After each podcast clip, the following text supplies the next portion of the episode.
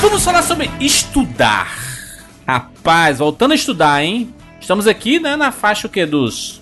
A gente tá. Qual é a nossa faixa aí? Caminhando aos 40. A faixa é chegando- caminhando tá aos chegando aos 40. A maior parte tá mais perto do 40 do que do 30. Logo, Exatamente. A gente tá no miolo, 40. na verdade. A gente tá no miolo dos 30. Jurandir, não se iluda. A equipe. Não se falando iluda. equipe. a média, a famosa A média. média Jurandir. da equipe, né? A, a média da equipe é 34, 37. Ou seja, a gente tá no miolo do negócio. Não é não, Bruno? É, né? Eu acho que a média aí ele tá dando, passou dos 35 já, então tá no caminho dos 40. O Bruno tem 39, ó. Eu tenho Eita 31. febre. Eu tenho 37, 36, Bruno tem 37, o Evan tem quanto? 35? 36. 36. 36, o Izzy tem 34, 5, né? 34. Então, já passou faz tempo. Não, 36. Já passou, já 35. passou. A média aqui é 36, é talvez. 36 36,5. ponto alguma coisinha, é isso. 36,5. É, já passou, já passou da média, mas assim, é, em tese, não tem essa parada, né? De que, ah, é a idade, pronto, parei de estudar. Não, aquele, aquele 20 ditado poucos. cretino, Juras, do não se ensina novos truques a cavalos velhos. É- é- isso é foda porque, mano, o ca... então já era. O cara que não aprendeu quando novo, sacrifica, porque ele não vai aprender mais nada. Esse negócio de estudar é o tipo da coisa. Eu achava quando era mais novo que eu detestava estudar e tal. Mas o, o que acontece é que quando você tá estudando coisa que não te interessa diretamente, é um saco. É, é, Mas todo exatamente. mundo curte aprender coisas que têm a ver com os seus interesses. O cara que curte futebol, ele adora ficar aprendendo sobre a história do time, como tá sendo o Sim. campeonato, o, a, a performance dos jogadores específicos. Então ele vai aprendendo tudo, a teoria e a prática da parada. Você curte música, você fica lá horas tocando seu violão e tal, e aprendendo as escalas No e a parada Cifra. lá, pentatônica. No site lá de cifras. Memorizando. Cifra Clube, Cifra, Cifra Clube, clássico. Ou as revistinhas, mano, revistinha clássica, hein? História, cara. Eu achava história um pouco enfadonha na escola, mas hoje em dia um dos meus podcasts favoritos é um podcast de história, né? Então, quando você tá aprendendo uma parada por obrigação, uma parada que não te apetece, é um fardo, como qualquer outra coisa que você faz sem vontade. Mas quando você tá mais velho, e aí o tempo que você gasta aprendendo coisas é só, você basicamente só. Depois que você terminou, tipo, você já tá formado, já tá trabalhando na sua área. A partir daquele momento, o que você vai perder tempo aprendendo na sua vida são, de forma geral, coisas que são do seu interesse. Ainda existe hoje em dia essa cobrança dos pais com os filhos pra eles fazerem os cursos que vão dar certo? Ou não tem mais isso? Porque anti- anti- antigamente era, né? Não, tem que ser médico, tem que ser advogado, tem que ser engenheiro e tudo. Senão você vai morrer de fome. Hoje a, a, a galera tá mais. Acho que o Enem ajudou também, né? Porque você, o, a sua nota enquadra no- nos cursos que você queria, ou até o que você não queria, mas que você acha que tem um pouco de aptidão, né? Sim, mas, cara, antigamente o, o que o pai queria era o quê? A famosa estabilidade pro filho. Então a meta era estu, estuda aí pra caralho pra você passar no concurso. Que aí você vai estar Sim. boneco. Porque o concurso tem estabilidade, hoje em dia a gente já viu que não é nada disso, mas era isso. Tipo, estuda pra caramba pra você se formar legal Tá, e conseguir um emprego bom. concurso é clássico, né, maluco? Estudar pra concurso é Não, a, clássico. no- a nossa geração, eu vivi, eu cresci em cima disso, mano. Estuda aí porque você tem que passar no concurso. Que aí você vai estar garantido o resto da vida. Tem uns amigos aí que estão há 6, 7 anos estudando aí, tá difícil, mano. Então, mano, tem uma galera que, que de- definiu a vida nesse esquema de não, eu tenho que passar no concurso. Enquanto eu não passar no concurso, tenho um bom salário, eu não vivo, não, não, não, não ganho. Será, mano? Dinheiro Será que é a mais. melhor coisa assim? Eu tô, eu tô Não, criticando, não. Cada, não. cada um faz o que quiser da sua vida, tá? Mas eu tô falando assim, tô, são, são seis anos que a pessoa se dedica a estudar pra algo, pra uma prova específica, e não, aí, sei lá, não passa, aí não passa, e vai continuando e tudo mais. São seis anos dedicados em que você não tá trabalhando. Normalmente, né, as pessoas se dedicam, vi- vira quase uma profissão estudar pra concurso, né? Concurseiros, famosos concurseiros. Concurseiro Sim. é ótimo. É, porque a pessoa começa, pô, eu quero, sei lá, aquele do INSS, que é, que é disputadíssimo, auditor do INSS. Aí ela não passa, só que aí ela já estudou X matérias que caem nesse concurso. Aí ela É. começa, pô, com essas matérias eu consigo fazer outro concurso também. E aí, sei lá, eu acho bizarro. Ainda bem que eu percebi cedo que, que isso aí não daria futuro, não. Porque é o que o Juras falou, às vezes o cara passa 5, 10 anos da vida nessa, e aí passando ou não no concurso, ele, entre aspas, perdeu 5, 10 anos da vida. Não, a, a chance de não passar é, é- é muito grande.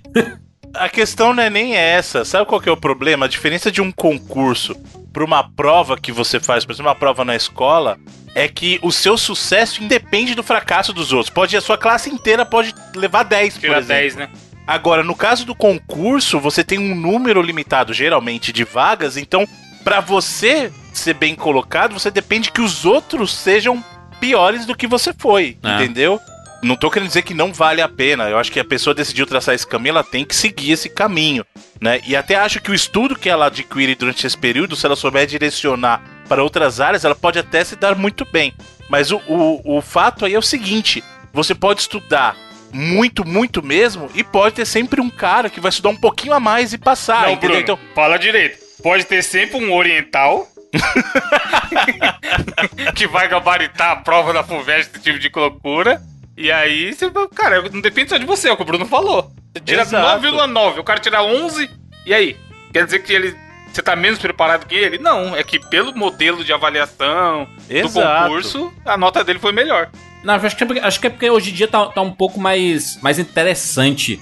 Por exemplo, quando você faz o Enem, aí você fala assim, não, meu, meu objetivo é passar em psicologia, tá?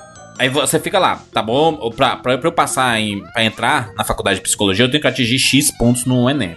Eu não consegui atingir esses X pontos no Enem, então, consequentemente, eu não entrei. Porém, com os pontos que eu atingi, eu entro em biblioteconomia.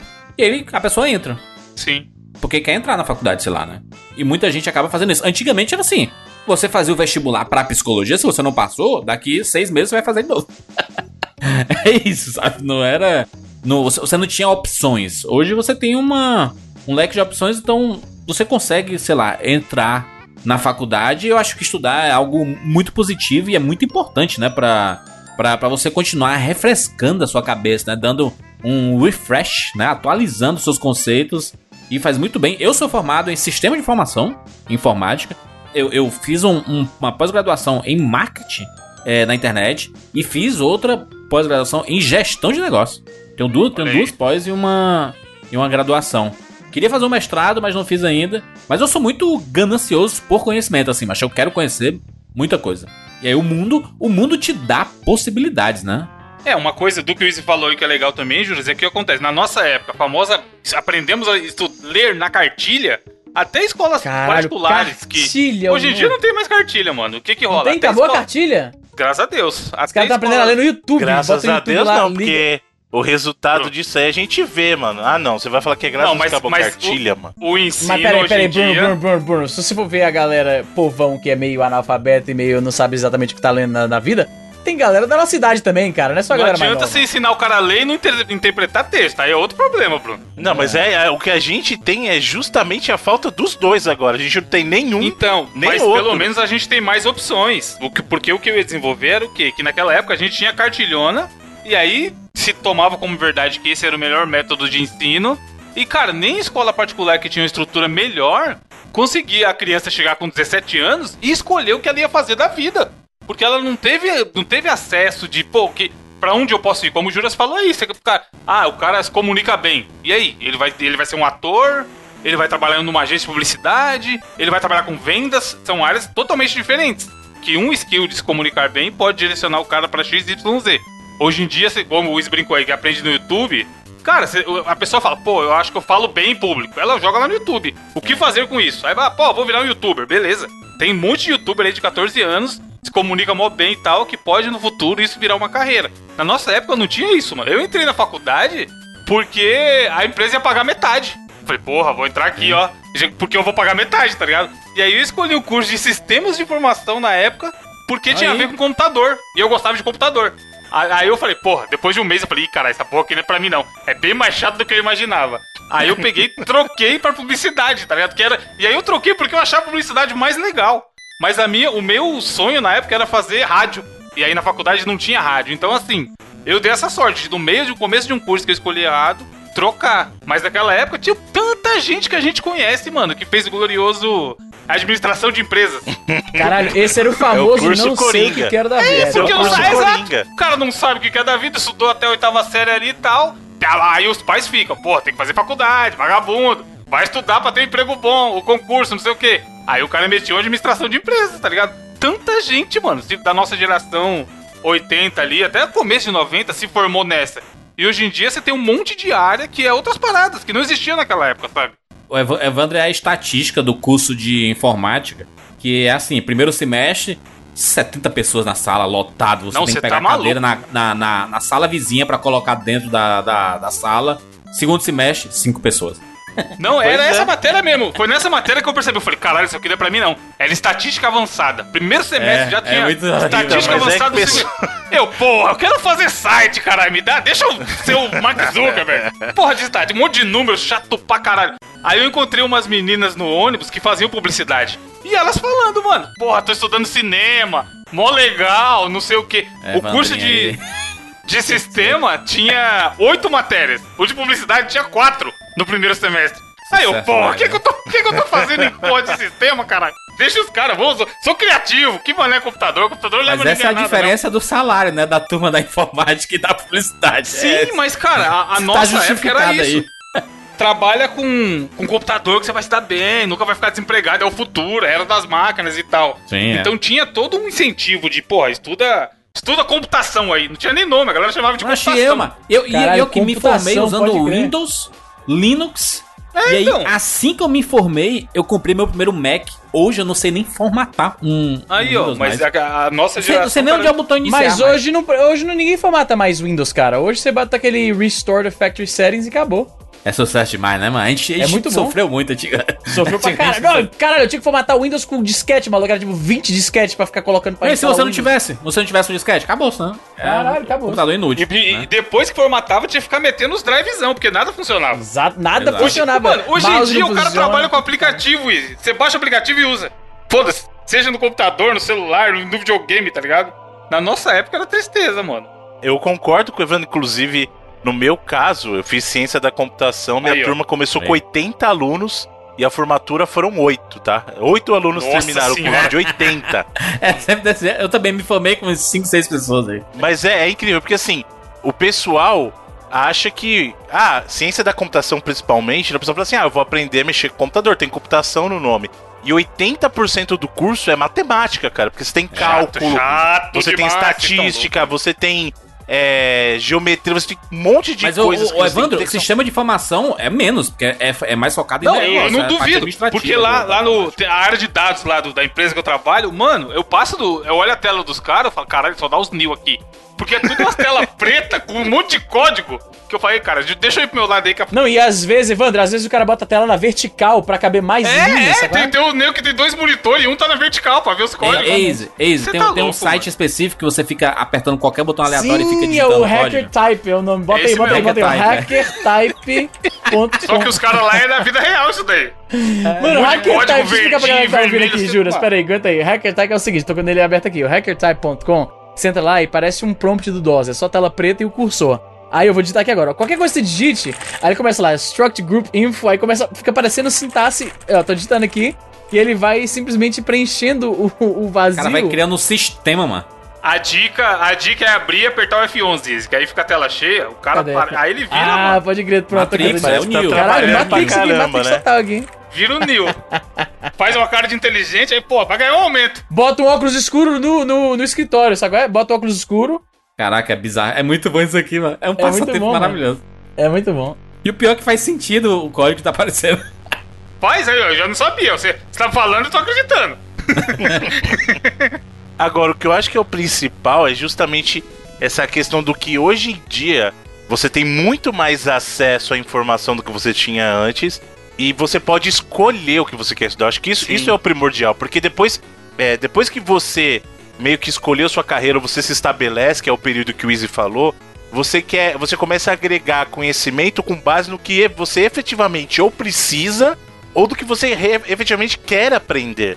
E esse é o tipo de, de coisa que a gente não tinha antes e que aí sim você ter acesso a esse monte de informação que a internet nos dá favorece esse tipo de desenvolvimento, né? Então assim, você é um profissional da área, vamos supor, de marketing e você quer focar é, de repente em, olha, marketing para mídias sociais, por exemplo, sabe? Marketing de internet. Então você encontra um curso para te ajudar nisso, sabe? Para te aprofundar nisso. Ou você trabalha com programação e de repente você quer aprender um pouquinho mais sobre, sei lá, você tá desatualizado e quer aprender sobre C Sharp, porque quando você estudava não tinha o Sharp ainda, era só o C, C++. Pô, você tem um curso de C Sharp, você tem uma multi, multitude de cursos disponíveis para que você possa desenvolver aquele seu interesse, cara. Isso é um grande benefício da era moderna, sabe? A Lura tem isso, né? O, o- a, a Lura ela tem um. É, um macho, é, um- é muito curso, mano. É muito curso. E, e eu, eu acho, acho curioso porque hoje em dia não tem mais isso, né, cara? De. Cara, se você quiser aprender, o conteúdo está todo disponível aqui online, rapaz. Antigamente existia muita barreira, né? Os cursos. Eu lembro que eu fazia isso. Lembra? SOS Computadores nem, nem existe mais. Aprenda a, a Excel, sabe? E aí você tinha lá as aulas, as apostilas. Você tinha que ir pro local. Os computadores às vezes não funcionavam. É aquela coisa, aquele problema. E tinha que ser naquele horário específico, 3 horas da tarde, às 4 da tarde. E aí, quando você vê agora, com essa possibilidade, a Alura, por exemplo, a quantidade de cursos que ela tem, não só de tecnologia, mas como o Bruno falou, tem curso de, de social media, né? Xoxô, influenciador! E tem muitos cursos, mano. Tem muitos cursos aqui. A Lura, inclusive, que é nosso parceiro, né? Exatamente. Então, aprendemos aqui com todos esses anos de internet a, a fazer propaganda contextual. E estamos aqui com a Lura, com o nosso novo parceiro. A gente fez um curso, tem um curso aí de Tem propaganda aqui o curso de, contextual. é, Marketing content, digital? É, Tem um curso de marketing digital aqui. Tem, ó. E aí o que é legal, isso que o Bruno falou, Júlio, é porque muitas vezes é o que ele falou. Eu quero especificamente, sei lá, fazer um curso sobre como é, produzir podcasts.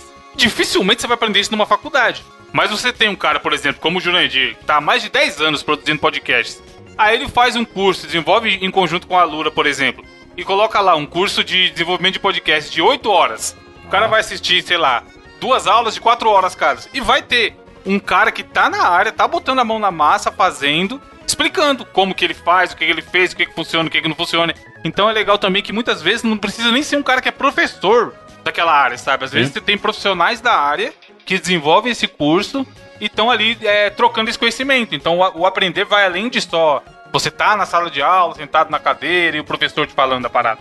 E não só isso, né? Eu acho que o, o bacana do caso específico da Lura é que você, com a matrícula da, do sistema da Lura, você tem acesso a todos os cursos. Você não está se matriculando é para um curso específico. Porque muita gente fala assim, poxa, é, eu queria matricular nesse curso, mas tem esse outro curso que é legal também, só que a grana que eu vou colocar de investimento não dá.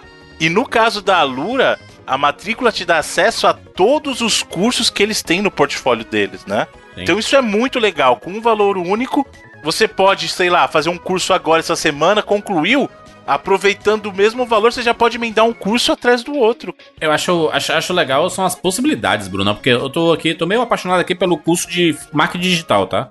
Foi, foi a minha, a minha pós-graduação foi em cima disso, eu tô reconhecendo muitos dos, dos cursos que tem dentro dessa área específica aqui da, da, da Lura, ó. São 200 horas de curso, tem 21 cursos diferentes dentro do marketing digital, tem dois vídeos, tem dois podcasts, cara. Olha aí, ó. É, isso, isso é legal também. Essa multi, multimídia, vamos chamar assim, né? Que o cara. ca- Você pode assistir um vídeo no YouTube, um vídeo no, na Lura, ouvir um podcast tudo mais, ir atrás pra ler. E aí, linka com aquilo que o Easy falou lá no começo. Você se interessando pelo assunto, não fica chato. Porque tá Sim, partindo você de fica você curioso, você aprender. fica interessado, exatamente. pois é. Por exemplo, o Easy que faz vídeo no YouTube aí. Pô, o cara quer aprender é, vídeo. Aí assiste, sei lá, um, é, produção de vídeo. Aí assiste um vídeo do Easy indicando qual setup que ele usa, qual câmera, qual computador. Aí ele vai pra uma parte mais técnica num curso da Lura que fala sobre isso. Então, quando parte do cara, eu quero aprender sobre aquilo, é muito mais gostoso e ele realmente aprende. Ele não vai ter coragem. exatamente, você aprende mesmo. As coisas que eu aprendi que são pra vida, que são coisas que, por exemplo, eu tiro o meu sustento disso, tudo que tem a ver com edição de vídeo, filmagem, como melhorar a sua imagem, áudio, todas essas paradas. Tipo, da época que o Evandro que me explicava como é que funcionava a parada de, de ponto focal, o f-stop da câmera. Eu lembro que você passou um- uma, uma, uma imagem pra mim na época do, do Skype. Que tinha mostrando a diferença do, do quando o obturador tá fechadinho, quando ele tá aberto e tal. Pra você ir aprendendo como é que você. qual lente que você usa pra ficar aquele desfocado lá atrás e tal. Tipo, isso é o tipo de coisa que se fossem me explicar na, na escola ou num curso, quando eu não tava interessado em aprender, ia, tipo, não ia ter servido pra nada. Mas quando você tá com aquele interesse, aquela necessidade de realmente aprender a fazer aquilo, é totalmente diferente. Aquela informação vem como uma parada preciosa pra você, tipo, descobrir como é que é. Porra, eu sei de cabeça fazer um feed de podcast e o Júlio que me ensinou. Olha E, aí, tipo, rapaz. eu, eu- eu posso abrir o bloco de notas do zero que eu faço um feed agora. Por quê? Eu queria, na época, resolver o feed do MPB. Aí eu falei, ô Juras, no dia que você tiver de bobeira tarde, vamos sentar pra você me explicar qual é que Caralho, eu é cada código aqui no feed. E aí ele me explicou, mano. E aí eu já expliquei pra outra galera. Não, você como teve é que uma funciona masterclass, né? Porque o Juras é um Então, mas é isso. porra no Brasil. Tipo assim, juntou. juntou A Lura, famosa- fazer um curso de feed aí, rapaz. Feed mestre, professor mestre Jurandir Filho. Mestre dos feeds. E aí, cara, é Ó, legal o nome isso, do porque curso, rapidinho, é Feed com Filho. Ó, pronto, Feed com com Filho. filho. ó. Ju- Junte o feed com a vontade de comer. E aí, juntou isso. Tipo, eu queria aprender e o Jura sabia, porque, né, já Faça quebrou um muita feed cabeça. comigo, hein? Caraca, faça um feed comigo, excelente. Vários. Faça um feed. Cria sua, ma- cria sua marca com a gente também. Mas enfim, cara, é muito maneiro e eles têm muita coisa. E também é isso que o Bruno falou, é o lance de assinatura, né? Você paga uma vez, tem to- você não compra um curso específico. Então é legal também até pra desenvolver em relação a outras coisas. Já tem ali marketing, tem é, curso focado pra quem quer fazer coisa no YouTube. Ah, pô, Tem ah, curso de ah, SEO, Evandro, cara, é muito Evandro, conteúdo. curso de... Tem, tem vários cursos de vídeo aqui, inclusive um do Gaveta, ensinando a, a, a filmar a partir do celular, Olha aí, iluminação, rapaz. edição e tudo mais. Então, tem, tem muita, cara, tem muita gente, tem muita gente, tem muitos cursos bacanas na área de tecnologia e tudo mais, mas essa, é, o, que, o que me interessa muito é essa parte de rede social e, e marketing, tem muita coisa bacana. Tem, cara, tem um curso de você aprender a criar seu currículo, porque tem muita gente que vai, né, procurar emprego e faz um currículo. Vai no Google. na vai no folha Google de logo, papel modelo Max. currículo. Modelo do currículo. escrito à Modelo mão. currículo. Aí baixa o, Wordzão e só altera os, os, ah, os dados e entrega lá. Currículo, cara, currículo é cartão de visita, rapaz. Se não for, Pois não é. for bem feito, bem preparado. Às vezes o cara coloca um monte de coisa, né? Tipo, assistir Vingadores Ultimato. Ele bota no, no currículo, sabe? Vingadores Ultimato. Não é assim, né? Não é assim que você vai conquistar. Pode até ser, né? Dependendo do, do lugar que você. Dependendo, né? Se for pra rapadura, Juras, é é um diferencial. Exatamente. Mas sabe qual que é assim. outro, outro aspecto também que ele resolve, cara, esse tipo de modelo da Lura? É a questão do não tenho tempo. Porque aí você vai fazer as aulas de acordo com a tua disponibilidade. Pô, eu assisti uma aula aqui agora, porque a gente sabe como é que é. Você senta na sala de aula, você tá no tempo do professor, né? Então assim, se o professor te passar Sim. Ele tá com vontade de passar conteúdo, ele passa. Se ele tá afim de bater papo, ele vai ficar sentado na cadeira dele, trocando ideia com o aluno da frente, e você vai desperdiçar o tempo que tá ali. Nesse caso da Alura, você dita o ritmo das tuas aulas, sabe? Pô, você assistiu uma aula, tá empolgado, quer emendar outro vídeo, vai pro próximo. Pô, tô aqui na correria, dá pra assistir só um pouquinho agora, assiste, e depois, quando você tiver outra disponibilidade, você, você vê o restante da aula, sabe? Então isso é legal, você consegue definir o teu próprio ritmo pro teu conteúdo, pra como você consome esse conteúdo, e na verdade a tua evolução vai depender da tua dedicação, cara. Então assim, É tá única e exclusivamente relacionado a como você faz uso do conteúdo. Então ele tira aquela amarra de você estar dependendo da vontade do, do professor, cara. Isso é muito importante. Olha só. É muito simples, se você quiser fazer seu curso na, na Lura. Cara, você acessar alura.com.br, você vai ver lá a quantidade de cursos. Mas se você clicar no nosso link que tem na descrição desse podcast, tem aqui no post desse programa, você já ganha 10% de desconto. 10% de Aí, aí- desconto, rapaz. De É que o saída, de saída, já 10%. Pá, já começou ganhando. Já começou aprendendo. Já começou aprendendo economia. Ganhou, já economizou 10%. Olha aí. A gente vai falar sobre a Lura mais vezes aqui no 99 vezes, nosso novo parceiro. Muito obrigado a Lura aí pela, pela confiança, por estar com a gente, né? Nessa, nessa nova jornada aqui. É isso, vambora! Eu sou Júlia de Filho. Eu sou o Easy Nobre. Eu sou Evandro de Freitas. E eu sou o Bruno Carvalho. E esse é o 99 Vidas.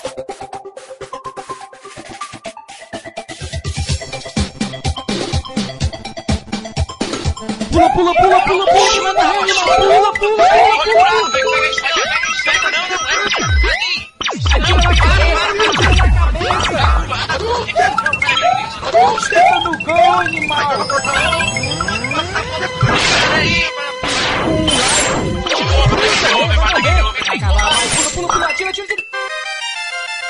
Ah, morreu, pô, olha aí. Relaxa, a gente tem 99 vidas.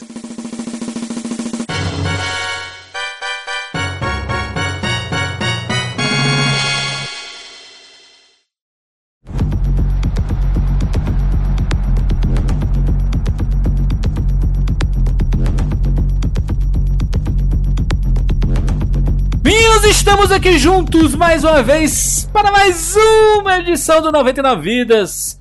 E desta vez vamos falar sobre um clássico que ganhou um reboot. Ou seja, a gente já falou dele aqui em um 99 Vidas passado, bem Com o longe. Jovem Nerd.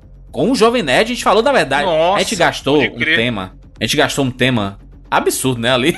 Porque Foi a gente Doom falou. Quake, a gente gastou muita bala num programa só, mano. A gente falou sobre Doom Quake e Duke, Duke Nukem, Nukem. num programa só, lá em maio de 2012, com a participação do Alexandre Ottoni, o jovem nerd aí. Era outro tempo, né, mano? Quando a gente. Naquela época ele era outro, era outro 500. E se fosse agora, a gente faria pelo menos uns mais 10 simples. programas. Tempo mais simples, exatamente, mano. E aí a gente falou naquela época sobre Doom. Aquele Doom clássico, né? Doom 1, Doom 2. E agora, meus amigos, como esse jogo ganhou um reboot lá em 2016, nós chegamos aqui para falarmos sobre ele. Doom de 2016. Porra, é um dos melhores reboots de todos os tempos, já falo logo. Pois é. Aqui pariu, É, o cara é acorda nu. curioso. Se não for o melhor, hein, Bruno? Não, melhor não, caramba. Aí já não Ficaria com o quê? Resident 2? Shadow of Colossus. Não, não. Não teve reboot. Tudo pro Bruno é isso. Não, eu, eu acho que, por exemplo, o Metroid, o Zero Mission é um baita de um, de um reboot, que é o remake do, do primeiro Metroid. O próprio Resident, o remake do primeiro é um baita de um. Porque ele tá. A gente, a gente faz, Bruno, um dia a gente vai fazer um podcast, talvez na próxima edição, sobre os melhores reboots, tá? e aí a gente cita é, as, as, os melhores que foram feitos aí, porque tem. A lista realmente é muito grande. Uhum. Tem muita coisa que ganhou reboot aí e. É que só tem que tomar qualidade. cuidado, porque quando a gente fala de reboot, né, a gente. Reboot e O remake? caso. Então, aí que tá. O remake é uma coisa e o reboot é outra. Porque, na teoria, se você parar pra pensar, o Resident Remake não foi um reboot, porque ele não apagou e continuou uma outra linha. Os outros jogos continuaram existindo, né? Porque o reboot geralmente ele começa pra te dar uma nova direção. Sim. né? Então o, o, o- o remake não acabou dando outra direção. Apesar que ele seguiu agora com o remake do 2, a gente pode pensar que a gente esteja vivendo um, um reboot, mas não, não necessariamente é verdade que um, um remake seja um reboot. Né? Um remake é refazer algo. E um reboot, na teoria, ele tem a ideia que a gente fala do boot do computador, que ele reinicia, né? Então, a partir dali é uma nova linha. O próprio Doom teve um, um reboot já, ele passou por um reboot. O Doom 3, que foi o jogo anterior a esse Doom, que agora chama só Doom, mas é o Doom 4 em teoria, ele foi um reboot também. Ele foi um reboot mais, mais focado até em outro espírito do Doom. E você percebe que é uma diferença muito grande, inclusive, do próprio Doom de 2016. Ele foi um jogo que tentou fazer o seguinte: olha, vamos dar outra cara pro Doom, vamos dar uma cara de um jogo mais de, de terror mesmo. Tanto que o Doom 3 ele é bem diferente do estilo de combate que a gente estava acostumado, que Sim. foi uma coisa que o Doom 2016 resgatou. Né? Que é o seguinte: o Doom 3 era um jogo de terror, mesmo terror psicológico até. Focava muito nesse aspecto, um ambiente mais fechado, mais claustrofóbico, aquela coisa de falta de iluminação, né? Então você vê que o, Doom 3 era um jogo mais de corredor e mais de terror. E o Doom 2016 ele resgatou aquela coisa dos originais de ser combate de ambiente aberto, combate de arena, né? Em, muita, em muitos aspectos, o Doom ele é um jogo de arena, porque você chega em determinados pontos do jogo que ele é uma arena e você tem que combater os inimigos que estão ali até extinguir a existência deles. Então, é, esse reboot que seguiu-se de um outro reboot, né? Ele, ele mudou ah, o jogo no sentido de vamos resgatar esse lado mais de ação, né? Esse o Doom 2016. E é até estranho você parar pra pensar, porque não parece que faz tanto tempo que saiu esse reboot, né, cara? Porque assim, Pois é. 2016 já são três anos, né, cara? Caralho, pô, não parece você que vai faz tudo velho, isso. O tempo vai passando da velocidade máxima, maluco. Pois é. Nem Porra, quando eu era criança, um ano era muito tempo, maluco. Hoje em dia um ano não é nada. O Natal, né? Você fala, porra, o Natal tá longe. Tá longe, tem oito meses ainda. Caralho, já tá chegando aí o Natal de novo, maluco. Não, mas sabe o que eu acho que agrava nesse caso do Doom 2016? É que o jogo é ma- maravilhoso de bom agora. No momento dessa gravação, mês 7 de 2019, se você colocar esse jogo e for jogar, você fala, caralho, que jogo foda. Ele é meio que atemporal, tá ligado? Sim, mas é, é- é sabe qual é, mano, também? É porque a gente também tem na cabeça de que se tem cinco anos o negócio, sei lá, já, já é velho, sabe? Já não, já não é tão bom quanto os jogos de hoje.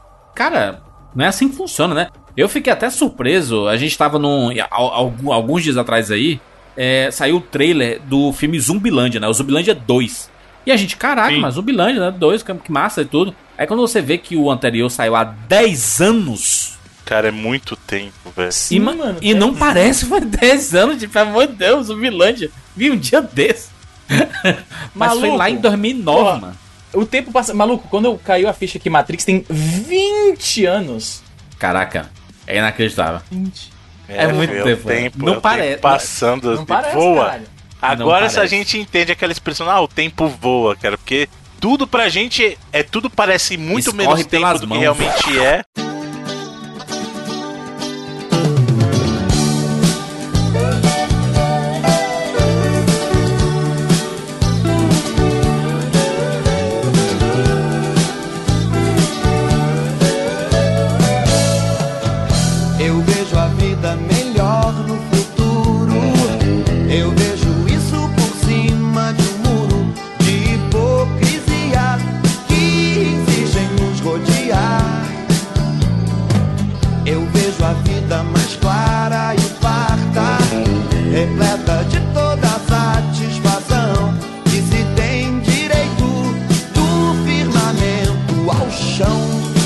Pronto. O Lulu tá aqui. O Lulu chegou. O Lulu tem... Hoje o tempo voa, amor, escorre pelas mãos. Boa música, hein, mano? Uma das É. melhores. Mas o, o que acontece é o seguinte: a gente tem uma percepção, e é muito estranho. Quanto mais velho você fica, a sua percepção de tempo ela é, ela é muito mais deturpada e é o oposto do que era quando você era criança. Foi o que o Easy falou. Quando você é criança, parece que tudo demora pra passar. Você lembra que, pô, ah, eu quero. Mal posso ver a hora de completar 18 anos, sabe? Você fica o tempo todo contando os dias pra chegar aos 18 anos. Quando chega aos 18, voa depois daquilo, cara. E quanto mais velho você fica, parece que o tempo passa mais rápido. E aí você tem a É. impressão de que tudo aconteceu há muito menos tempo do que efetivamente aconteceu, cara. É um negócio inacreditável. Assunto tiver isso, né, mas Você dizer assim. Não, a, é, a gente falou disso em um bônus recente sobre esse, essa relação tempo, dinheiro, vida, o que, que você faz do Uhum. tempo. O Juras levantou muito bem essa, essa parte dessa discussão também no podcast dele lá, que saiu recente também, O Mundo Extraordinário. E, cara, o que eu acho é que a gente começa a dar valor. Quanto mais velho você fica, curiosamente, menos tempo você tem de vida, aí é proporcionalmente você vai dando mais valor pro tempo. Pois é. Porque tempo é o que é aquilo. Você pode se Maluco, matar de é trabalhar, verdade. ganhar dinheiro pra caralho. Só que você não consegue comprar tempo, mano. A gente já falou disso aqui no cast também. O meu tempo, o do Izzy, o do Juras e o do Bruno é o mesmo tempo do Obama, do Trump e do Cristiano Ronaldo, tá ligado? Mesmo 24 horas, mano. Sim! E isso é quando você começa. Quanto mais velho você vai ficando, você vai, caralho, essa porra é cada vez mais verdade. E aí essa porra, o Matrix já tem 20 anos, o Doom não sei o que, o filme e tal. É, é essas pauladas que você toma na cara que você vê, porra. Mas o. É, é, Wanda, a, a gente sempre, a gente escutava dos nossos pais, nossos irmãos, assim. A gente falava assim, caraca, eu queria ser mais velho que nem tu aí, tu, Sim. pra aproveitar a vida. E a, gente, e a gente sempre ouvia, meu filho, tu não vai querer ter essa não. Aproveita, rapaz. Porque o tempo passa e ele não volta, não, rapaz. E é exatamente isso que a E gente é tá falando verdade, aqui, mano. né, mano? Você que é muito mais novo que a gente aí, tá achando que a gente tá falando merda? Não estamos. Você vai perceber que é verdade. É, daqui a alguns anos falar assim, caraca, a galera do 99 Vidas estava certíssimo. a gente faz seu 99 Vidas pra tentar relembrar e deixar registrado coisas que a gente fez na- na- nas nossas vidas, porque um dia essas histórias também elas vão se embora, né? Mas tem coisas que você. Se, se você não resgata, a gente aprendeu isso Divertidamente, né? Se você não resgata algumas memórias, elas se perdem na imensidão, né? E o, o 99 Vidas nada mais é também do que um grande registro, né? De histórias da- das nossas vidas e tudo.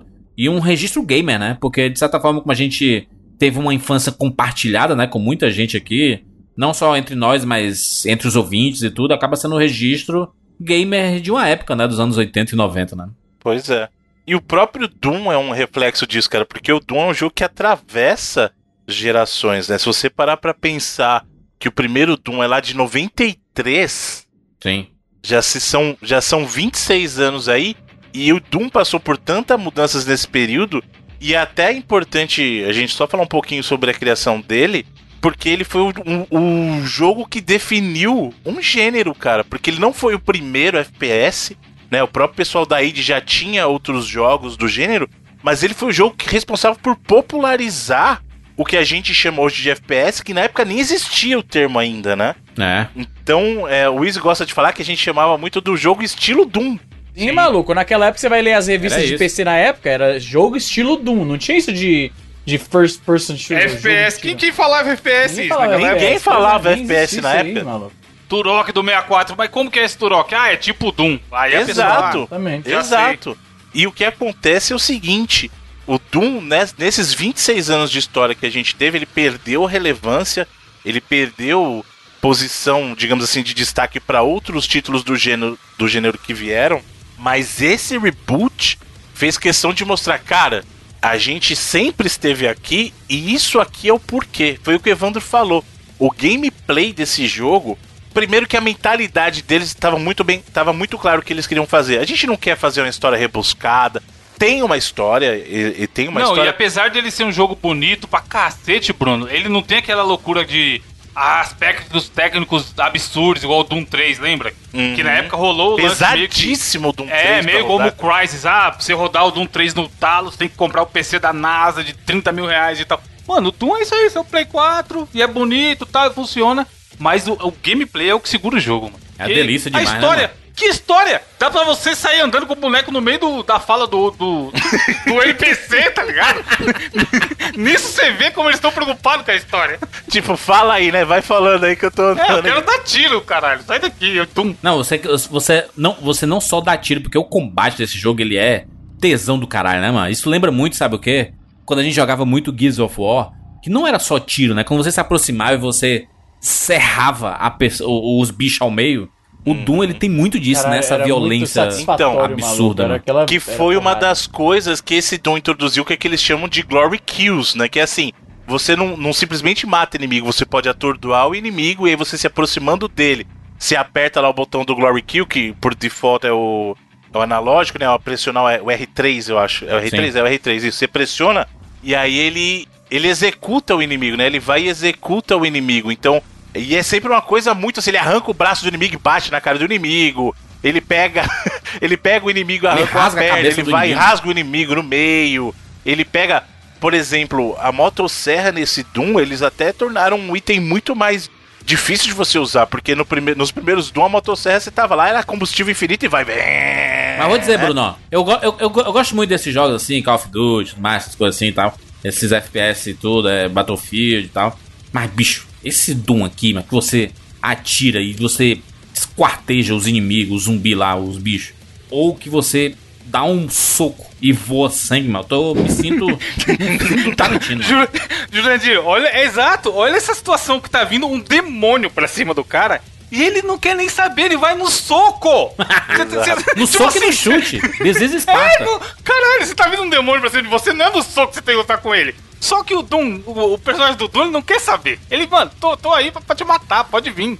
É, Ele faz a gente ter saudade do- dos personagens brucutus dos anos 80, assim, sabe? Que os, os filmes antigamente era mais assim, né? Aí hoje, obviamente que são gêneros diferentes. A gente tá acostumado, sei lá, com os jogos de survival horror, né? Que aparece o inimigo e é você, meu Deus, temos que se esconder, porque senão ele vai pegar a gente. O do Doom aqui, rapaz, né? Ele não tem isso não, né? É, Pode vai vir, pra quem- cima, quem, é, vai pra Quem cima. vai explodir é você, não sou eu, não. O foda é que ele tem muita homenagem ao jogo clássico Doom, cara. É impressionante, você tá no meio de, uma, de um espaço aberto de batalha e tudo. Aí, aí você entra numa portinha, aí tá lá aquele chão azul clássico, né? Que era antigamente tinha aquele chãozão azul. E os inimigos refeitos, né? E aquelas. Os switchzinhos que você aperta vermelho assim na, na- nas portas e. É, pra você ativar e tudo. Ele. Ele faz muita homenagem ao clássico, mas ao Sim. mesmo tempo que ele se reinventa muito, né?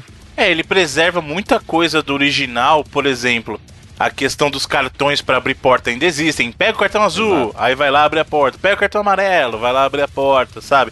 Só que ele também não é só essa homenagem a- ao original, mas como a gente falou, além do Glory Kill, ele insere uma série de outras coisas no próprio gameplay que torna essa experiência de Doom uma coisa é, além, sabe? Ela vai muito além. Por exemplo, a parte de locomoção desse Doom tá muito melhor que todos os outros Dooms, inclusive o próprio certeza. 3. Porque agora ele colocou alguns elementos que a gente conhece a partir dos jogos de parkour, né? Que é aquela coisa do. O cara não fica pulando e ele vê uma alça, ele pega e já sobe, entendeu? Então assim, É. porque Sim. antigamente era- você ficava morrendo de raiva. Você pula na parede e fala assim, cara, eu tô alcançando a droga da parede. Sobe lá no- na plataforma, ele não sobe. Nesse Doom, pra justamente manter a fluidez do combate, tem muito movimento que foi, que foi inspirado nesses jogos que pega essa influência do parkour. Então ele tá correndo. Você subiu na altura de uma plataforma que ele pode subir, ele já pega com a mão e sobe. Pra justamente o foco desse, desse jogo é fluidez. É fluidez É, ele, de tem um, combate. ele tem um level design que incentiva, né, Bruno? Você não ficar parado. Você tá Exato. atirando e faz, o, faz a kill lá, aí, no- aí você vê no cantinho uma parada de ida. Aí você já consegue ir lá enquanto você atira, pular e pegar e continuar atirando e subir, cara. Esse jogo é, porra, é aquele clássico jogo a ser estudado, que tudo nele é, orna muito bem. Ele não tem só um ponto, tipo assim, não é que atirar é gostoso, ou andar pela fase é gostoso, ou os inimigos vindo pra cima de você é, é inteligente, tem uma inteligência artificial boa. O conjunto da obra é tudo todo muito acima da média. O Sim. design de som, mano. O design de som desse jogo, mano. Você chega em um local Jogar com e os fonezinho, bichos. puta que pariu. Aí você, caraca, tô fudido. tô fudido, mas vem pra cima, né, velho? Não, é, então, É, mas o que. Vem o que é tranquilo, legal é é o famoso Vem tranquilo. É, vem, vem Vem tranquilo. tranquilo, demônio. Não, vem afobado, não. Uma coisa que é legal é que os inimigos também não são todos esponja de bala. Então, porque tem muito jogo que é assim, o desafio tá em você tentar ficar matando o cara dando um monte de tiro de uma vez. E não é assim nesse Destiny. Doom. Você tem inimigos diferentes, exigem estratégias diferentes. Você me lembrou aquele meme do problemas, como é que é? Problemas modernos exigem soluções modernas. É? do, do David. Chappelle. Mas o que acontece é o seguinte: não acha que é só você ficar parado apertando o botão de tiro que você vai sair vitorioso da, da bagaça, não. Tem muito inimigo que vai tomar tiro teu e vai te revidar muito mais rápido. E outra coisa, dependendo da dificuldade que você joga, não vai achar você que vai tomar 20 tiros e tá, re- é, tá regenerado, que não é assim não, cara. É muito comum você jogando nos níveis, até, até no normal, de repente, dependendo da sua habilidade, é muito fácil você morrer pra inimigos comuns de tela, cara. Você pega Exato. aqueles demônios de bola de fogo lá, vem uns três, começa a tacar bola de fogo, isso aqui não se cuide não pra ver. Ou soltam então, os Hadouken, né, mano? Sim. Ou, aí é que tá. É muito bacana as- o sistema de batalha como eles colocaram, porque é o seguinte, eles incentivam você usar o Glory Kill pra evitar, primeiro, desperdício de munição, porque tem algumas armas, como eu falei, o caso da motosserra é muito legal usar, mas é um recurso limitado, você tem que ficar buscando combustível dela. E outra, dependendo do tipo de inimigo, ela consome mais rápido ainda o combustível. Então não é todo inimigo que vai morrer com a motosserra, né? E aí ele te incentiva, cara, reserva aqui para um momento que você vai precisar e economiza sua. Qual é a sua, maneira inteligente de economizar é, munição? É utilizando o Glory Kill, ou seja, atira no inimigo numa, numa maneira que você consegue atordoar o cara e em vez de ficar gastando bala, vai lá perto dele e mata o cara, e aí extermina ele, né? Finaliza ele. Ah. Isso é uma maneira não só de incentivar um combate mais inteligente, economizando munição, mas também de evitar aquela coisa chata de ai, olha aqui, eu tô só atirando e vou matar o inimigo só de longe aqui. Pé, pé, pé, pé, pé, pé, pé, pé, pé, pé, pé, pé. Até porque o ritmo de batalha do Doom é bem frenético. É muito frenético, mano. Ele incentiva que você use toda a variedade de armas que você tem, né? Porque ele não, Uhum. nem tem botão de recarregar a arma. Isso eu achei muito foda quando eu joguei. Tipo assim, acabou, vai ter mais aí, gasta aí, filho, que é o que tem, tá ligado? Uhum. É, pra algumas pessoas, é isso que você falou é verdade. Eu no começo levou um tempinho pra eu me acostumar com esse Doom, porque o tempo todo eu ficava apertando o quadrado, que é o botão que geralmente recarrega a arma, né? Sim. E não recarrega, cara. Ele vai recarregar, recarregar quando acabar lá e você pegar mais munição. Então é, é isso, cara. Então você tem que esquecer um pouco também do que a gente meio que percebeu dos FPS modernos. Tem muita mecânica de FPS moderno que a gente acabou se acostumando que não faz sentido se você parar pra analisar. Ninguém joga um, um pente de arma fora faltando 10 balas só pra colocar outro com 16, Não, sabe? eu, Pra eu, ficar eu, que cheio, te- né? eu que tenho toque, mano, eu dou um, um tiro, eu já recarrego. Caralho. O cara vai pela contagem, né, do... do Deixa eu falar aqui rapidamente, pra galera que nos ouve, que é tipo os caras que, que curtem essa parada militar e armas e o caralho, ah, o Bruno quis dizer carregador e não pente. Foi um leve, um leve deslize, deixa ele em paz. Que essa galera, você já Ah, tem sabe, né? isso? Os Tem caras- isso? cara, pô, o cabelo. É que nem a galera Pente. do paraquedas. Lembra da galera do paraquedas? Não, mas o pular- pente Pente é o Popular, golpe do. Guile, Bruno. Tá falando merda. Pente é o popular, todo mundo chama de pente. Não, concordo, Tem concordo, mas o eu tô te falando. Olha o se, pente, se eu olha não o tivesse falado isso, ia É o ter uns é o três é o caras pente. enchendo o saco. Pente na gira é pegar na bunda, né? Não. Não Pente sei, aí é você. O de- Tá Juras, o. Juras, ele tem umas Mas invenções é. sensacionais. Jurandir, mano. Jurandir. não. Você fala assim, tem pente. Tem nada disso, cara. Pente na gíria popular ou é a arma, certo? Aquela o recarregador aí do Easy para, para o pessoal mais purista, óbvio. Ou do Guile, que é o pente, ou a gilete. Gente, pode crer. Bruno, qual, qual a cobra que queria ser escova?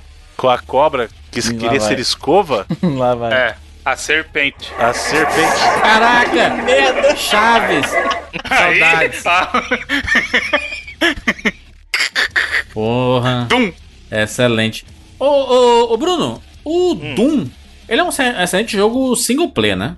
Sim. Ele tem o modo multiplayer dele, como os, os Dooms geralmente tem, Sim. né? Desde o do Doom clássico lá tinha os mods pra você jogar o multiplayer de combate, né? Versus. Esse também tem, mas o foco dele é prover uma experiência single player bacana, né? De novo, não que seja um primor de campanha, mas é mais pelo combate, mas existe uma história no single player ali que dá um reboot justamente em como tudo aconteceu, porque Doom sempre teve duas constantes ali que era demônios e Marte, né? E aquela É. coisa de vi- visitar a Terra, visitar Marte, visitar a Terra, visi- visitar Marte. E nesse Doom que acontece, existe um- uma base de exploração em Marte e eles descobriram que existe um recurso de energia no inferno. E então eles abrem um portal pro inferno para poder, em benefício da humanidade, segundo eles, poder explorar essa fonte de energia. Minha mãe não deixaria eu jogar esse jogo. Pois é. E aí o que acontece? Alguns dos cientistas que trabalhavam na exploração dessa energia começaram a ser influenciados, digamos, por um lado mais seita do negócio e começaram a adorar esses demônios do inferno. E aí eles acharam que o correto era deixar o porto aberto para que eles pudessem vir do inferno. E aí é quando o bagulho pega fogo, que aí os demônios começam a sair dessa, digamos, dessa abertura, né, dessa passagem e invadem essa base marciana. E o Dungai, que é o seu personagem, o protagonista, ele era um cara que anteriormente ele já tinha lutado contra esses demônios e tinha derrotado. Então, a ideia era justamente que eles evitassem o ressurgimento do Dungai, porque, entre aspas, ele era o único que poderia parar a invasão dos demônios. E aí o jogo começa justamente no momento em que um coordenador lá da base. É até uma história maluca essa do coordenador. Eu não lembro exatamente os detalhes da história, porque faz um tempo que eu joguei o jogo inteiro. Né? Mas o que acontece é o seguinte: tem um, um coordenador da base que ele te ajuda e ele te acorda pra tentar parar essa invasão. Mas não é porque ele é um cara bonzinho e quer parar, ele tem os motivos dele. Inclusive, ele quer continuar explorando a energia, ele só quer parar a invasão em si. Na verdade, ele acorda, Bruno, só que ele tá preso e um monte de demônio ao redor. E aí ele Isso, essa hora pelado. que ele acorda. É, o começo é então, assim. essa hora que ele acorda é quando o cara dá um jeito de ele sair do. Porque ele tá preso no que seria como se Isso. fosse um casulo. É. E aí esse cara dá um jeito dele sair, e essa hora que você quer, é o começo do jogo que você tá falando. Que ele acorda preso é quando ele conseguiu um jeito de libertar o Dungai desse casulo. E aí tá vindo Sim. um demônio sobre você, você se solta da corrente, dá um socão nele, Pega a né? arma no E aí. chão. Isso, e aí que é quando você bota a armadura, né? De Ah. novo. Mas esse cara, na verdade, o intuito dele não é acabar com tudo e fechar o portal. Ele quer, digamos assim, extinguir a invasão dos demônios, mas ele quer ainda preservar a exploração da energia e, de novo, segundo ele, pelo bem da humanidade. né? Então, Claro. assim, em benefício da humanidade, vale a pena botar a própria humanidade em risco. Porque o próximo passo dos demônios, assim que eles conseguissem dominar a base marciana, era invadir a Terra. É sempre assim, né, mano? O demônio tá aí, né? Essa é a verdade. Pois Mas é. aqui é um, é um jogo, um jogo grande, né? Dá pra jogar aqui com umas 10 É uma horas aí, campanha 11 grande. horas, 12 horas de jogo. É, a campanha, a campanha você jogando dá umas 10 horinhas, vai, jogando. Porque até primeiro. bastante. Hoje- Hoje em dia, Porra, esses jogos pra geralmente... FPS sim, é sim. gigante. Pois é, Eu acho que eu sou, é o tamanho suficiente, cara. Eu A lembro gente- quando, eu lembro quando assim, esses jogos FPS single player tinha, sei lá, é, campanha de 5, 6 horas, aí no começo eu achava isso muito curto. E aí foi se tornando padrão ao ponto que 10 horas de campanha single player eu acho muito. É, mas pelo amor de É a Deus. questão daquele do que a gente tava discutindo de, de tempo, até porque hoje em dia a gente já não dispõe de tanto tempo pra jogar quanto antes. Então, quando a gente podia dedicar tempos para muito tempo pra RPG, por exemplo, hoje em dia já você prefere experiências mais curtas, né? Então, não precisa todo jogo, a gente até já discutiu isso no programa, não é todo jogo que precisa ser mundo aberto e durar 100 horas. Às vezes você pode ter uma experiência mais satisfatória com um tempo muito menor, que é o caso, por exemplo, do Doom, que ele ele não quer te contar uma história, putz, que história maravilhosa. Não- ele não quer ser o The Last of Us, por exemplo, que quer te ganhar pela história e pelo, pelo gameplay. Ele quer te ganhar pelo gameplay, é o loop de gameplay. O Ah. Doom é um jogo gostoso de pegar o controle na mão e jogar. Você simplesmente vai e joga. sabe? É isso que ele quer fazer. Cala a boca e joga, como o Evandro fala. Exato. Famoso cala a boca e joga. E não é todo jogo que precisa te é, abraçar com aquela história fantástica e te deixar boquiaberto. Tem muito jogo que, como o próprio Evandro fala também, tem que divertir, cara. É isso. O objetivo do jogo é pega controle, joga ali meia horinha, se diverte, depois você vai jogar de novo e acabou, cara. Sabe? A- apesar que o Doom, ele tem alguns segmentos que são um pouco mais extensos, mas ele tem bastante checkpoint também, né? Mas o objetivo do Doom não é te, te cativar pela história. A história tá ali só pra te dar um contexto do que você tá fazendo, uma desculpa pra você atirar nos demônios, sabe? É. Mas o que ele quer fazer mesmo é te. Ele quer te pegar nesse gancho do gameplay. E ele faz muito bem isso. E a gente tá batendo muito nessa tecla porque é o que ele tem de melhor mesmo. Mas também ele traz outras coisas de outros jogos modernos. Então ele te permite, por exemplo, fazer upgrade de batalha. De. De batalha não, ele faz upgrade de combate, de life, você faz upgrade de habilidades pra ele. Outra coisa que ele coloca, ele coloca mini desafios dentro do jogo pra você cumprir e ganhar pontos pra você melhorar seu personagem. Então, ele não é só, digamos, um jogo cru de atirar, mas ele tenta colocar algumas coisas mais, digamos, de, de experiências mais modernas, né? Um sistema de upgrade pra você melhorar o seu personagem, né? Ele bota é, easter eggs, então tem lá, você pode achar os, os Doomguys, lá, os bonequinhos do Doomguy, né? Então ele tá Sim. escondido no cenário, você tem que achar, tá? Ele faz uma gracinha.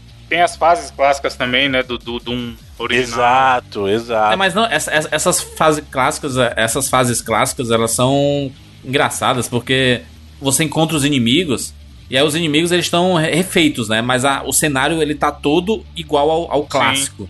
Mas tipo assim, não, não é uma fase clássica, você tá jogando o cenário normal, aí tem uma porta lá que você entra e aí dentro dessa porta o visual é o, vi- o visual clássico. E aí tem os inimigos refeitos que quando você mata, o que sobrar, o que, o que sobrou dos inimigos é igual quando você matava os inimigos antigamente e ficava tipo a pocinha assim, sabe? Você matava um inimigo que tem uma roupa verde, ele ficava lá o, o sangue e uma paradinha verde assim no chão, sabe? Isso é você reconhecer o seu legado, né? Você Total. refez tudo, né? Deu um reboot em tudo, mas você ainda reconhece da onde você veio, né? E, e pro fã isso, é- isso vale muito, né? Vale ouro isso, né? Sim. E, e sabe uma coisa que eles. Isso mostra também muita mentalidade de pensar no fã. Existe um recurso que Doom sempre teve no PC, mas nunca tinha feito a transição para os consoles. E esse Doom traz. O Doom nos PCs ele sempre teve muito, muito conteúdo trazido pela comunidade, mapas, né? Tanto de multiplayer quanto single player. E esse Doom, ele traz justamente para os consoles esse tipo de liberdade que o pessoal tinha. Então, que é o próprio é o modo que eles chamam do Snap Map que você pode criar mapas e você pode usar ele tanto no multiplayer quanto no single player. Aí. Ou seja, você cria nos consoles, você traz para os consoles essa possibilidade que a comunidade de PC já tinha de criar conteúdo novo pro jogo, sabe? Então isso é algo muito legal, que é algo que a comunidade de PC já está acostumada há muito tempo. E que fazia isso de uma forma meio clandestina, né? Pra caralho, os primeiros modzão era tudo, mano. Sim, os primeiros arquivo, mods né? era é, exatamente. Depois a, a, a, a Bethesda abraçou isso. A Bethesda nesse sentido, ela costuma abraçar bem mod da comunidade, sabe? Ah, aliás, é até importante falar porque o, o próprio Doom hoje tá com a Bethesda, né? A parte de, de, de desenvolvimento ainda é da id, mas a publicação da Bethesda e ela passou por muitas empresas assim durante o, o decorrer dos anos, né? Ela começou com uma publicação da id em conjunto com a GT, né? GT Interactive. Depois, o Doom 3 foi no período já que estava com a Activision. E agora esse reboot foi quando chegou com a Bethesda, né? Então, desde a criação até aqui, a gente passou por fases diferentes de Doom. Mas a Bethesda, ela, ela só distribui, né, Bruno? Ela não produz nada, não, né? Não, a, a Bethesda hoje, ela é a publicadora e detém a marca, né? Aham. Mas quem tá. Mas, mas quem continua fazendo ainda é a, a galera da, da ID. Então, o desenvolvimento é da id, Ah. né? Mas Não o que tem o que acontece... acreditar a Bethesda, não, então. Tem porque, na verdade, a id, ela é uma subsidiária da ZeniMax, que é a dona da Bethesda, na verdade, né? Entendi. Ela é um estúdio, ela é um estúdio... Pensa o seguinte, a gente não fala que a Naughty Dog é um estúdio da Sony? Ah. A, Zen, a ZeniMax é como se fosse a Sony e a id é um estúdio interno dela, entendeu? Tu acha justo a gente acreditar, sei lá, o sucesso de Life Strange à Square?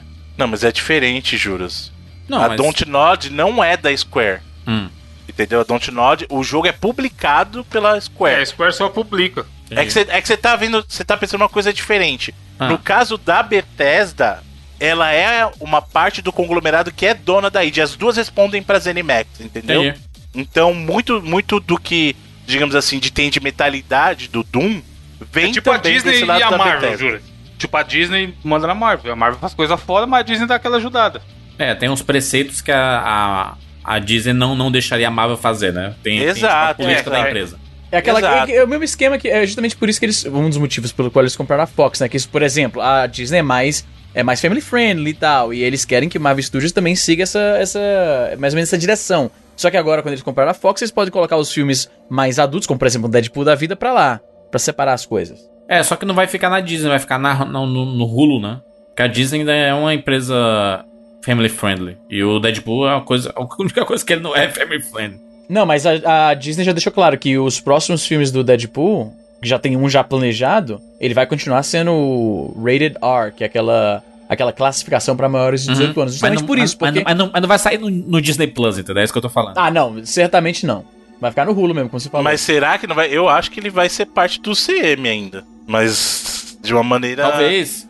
Mas curiosa, é isso que eu quero ver. Por exemplo, é, um assunto nada a ver, mas ah, é interessante esse assunto.